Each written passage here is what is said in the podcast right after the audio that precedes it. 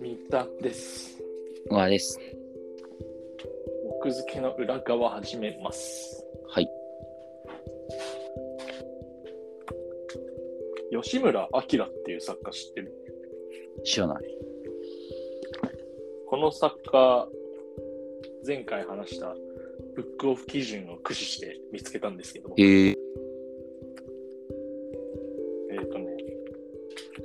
ノンフィクション小説っていうのかななんかこう、ええ史実をひもいろいろ調査して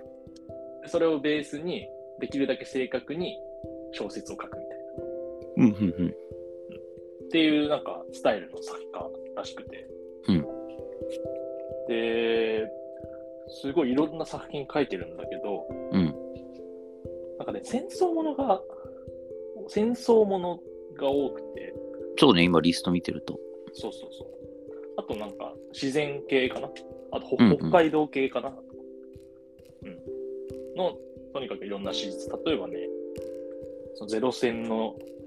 話とかうん。あとはあの北海道の熊の有害の事件とかはいはいはい。あとね間宮林蔵の話とかうーん。そういうなんかこう史実を調べて丹念に調査した内容で書くみたいなのがあってはいはいはい。で、その吉村明の本読んだんですけど、うんうんうん。高熱隧道っていう、高熱隧道。そへえう。で、隧道ってさ、言葉として知らん何わ。うん。そう言葉として知らないんだけど、我々の言葉で言うとトンネル。ああ。昔は隧道って言っていたらしい。へえでつまりこの話は、あの、黒部のさ、ダムあ、るダムの。そう。であのダムを作るときに、うんこうトンネルを、に水路が流れる、その、とか、あと物資を、その建築用のダムを建設するときの物資を運ぶための、その、道をさ、掘らなきゃいけないわけよ。うんうんあの黒部渓谷のところに、うん。うん。山の中。んその時の、壮絶な、あの、トンネルの掘削の話っていう。うーん。で読みながらあのウィキペディアとかでちょこちょこ調べながら読んだんだけど、うで我々が黒部のダムって聞いて思い浮かべるあのでっかいダムは、うん黒部なんか通称黒四って言って、うん黒部第第四発電所うーん。らしいんだよね。はいはいはい。でこの高熱隧道はその一個前の黒三黒部第三発電所うんうん。を作る時のためのその隧道工事の話で時代的にはねなんか第二次世界大戦真っ最中みたいなああ、じゃあ41年とか42年。そうそうそうそうそうそううんその辺であの黒四の方は戦後の工事らしか工事らしいので、うんうんうんこっちはまさに戦戦時中の話なんだけどでこのタイトルのさ「高熱」っていうのが何かっていうと、うんトンネルを掘っ山の中だから岩盤をこう砕きながらダイナマイトを使いながらこう掘っていくと、あそこ富山の温泉地帯だから、ああ、なるほ岩ど。そう岩盤がもう百何十度っていう暑さえ、死ぬじゃん。そうそうそうなんだよ100だからマックス160とかまで行っちゃいましたみたいなう途ん中出てくるんだけどとにかくその作業員も暑いし、うんだからその暑暑さに耐えるためになんかいろいろ工夫をしなきゃいけないしみたいなうんうんうん。だからそのなんかこう過酷さを描くんだけどこの小説で、でねなんていうかねいろんななんかあのテーマがテーマというかモチーフというかなんか要素が詰まっててうんまずその対対自然の対自然のこの何過酷さというか、はいはいはい。っていうのが漂ってるんだけど、僕が途中で感じてたのは、なんかこの人工事だからさ、工事を支持する建設会社の人たちがいて、まずうんであとはその実際の作業をする、うんまあ、あの今、放送禁止用語らしいんだけど、妊婦っていう人の夫と書いて、うんうんうんその妊婦の人たちがいて、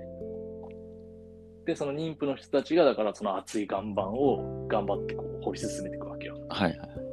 なんだけども、もちろんもうすごい事故が起きちゃって、うん。で、ただその建設会社の人たちはん支持する側だから、うん実際の作業をする妊婦がさ事故にあって命を落としていくわけよ。うんうん。だからその建設会社の人たちのその葛藤、葛藤というか、苦悩というか、うんジレンマうんうん。うんうんがなんか途中ずっとそれ描かれてたから、うん。うなんーかん。そそういう路線の話、なんかそういう話なんだなと思ったけど、なんか途中からはね、対自然の過酷さっていううんうん若干軸足が移った感じがして、まあ、とにかくいずれにせよ、その、熱い岩盤をいかに掘っていくかっていう、うんうんその創意工夫とね、なんかね、こう、熱すぎて掘れませんって途中になるんだけど、うんうんうんうん。なんかもう、ホースで水をかけると、掘って最前線で掘る人 に。じゅわーってなるじゃん。そうそうそうそう。で、ただ、ホースで水をかける係の人も熱いから、はいはい。その人にまた水をかける人、笑っちゃいけないんだけど、何それ。だから もかっそとのなんとかなんないわけ。でその後、だからうんいろんな工夫がね、その作中でね、どんどんどんどん試行錯誤されていくんだよへえ。その辺で、あと、やっぱ、岩盤が熱いと、一番恐ろしいことがあって、うんその、トンネル工事の時って、なんかこの本読んで知ったんだけど、基本、ダイナマイトで、ボンってやって、うん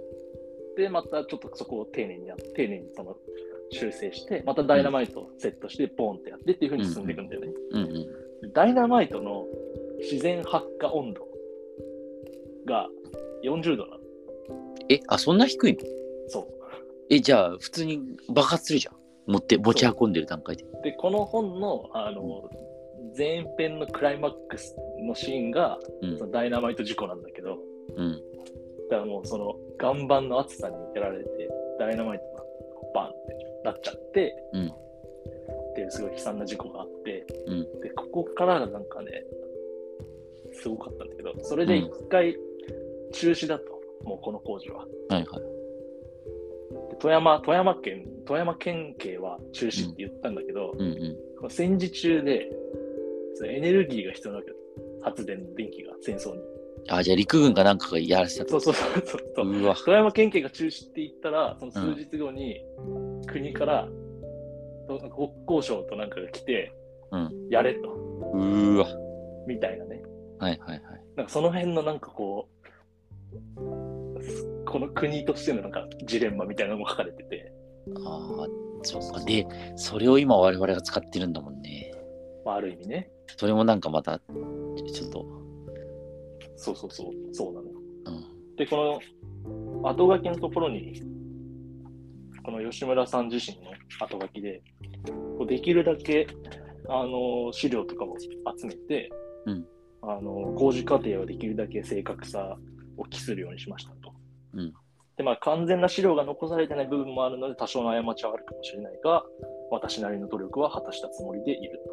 と。うんうん。でただ登場、登場する人物は私の創作によるものですっていうふうにあって、まあ、だからね、おおむね多分間違ってはいないと思うんだうんけうど、んうんいや、なんか、壮絶すぎて、読んでたら結構、ゾワゾワってなった。そうだね、すごうんい。いや、これ、なかなかいい。えいいー、本羊にしながらよ読んでみるわ。そこで、吉村明さんのね、本が、 その、ブックオフ基準に照らし合わせると、うん。軒並み高いんだよね。すごいね、これ。うんこの高熱随道も、昭和50年7月25日発行だから、で、僕の今手元にあるのはね、57刷りなんだよね。すごい。で、ブックオフオンライン見たら330円だから、ああ、すごい。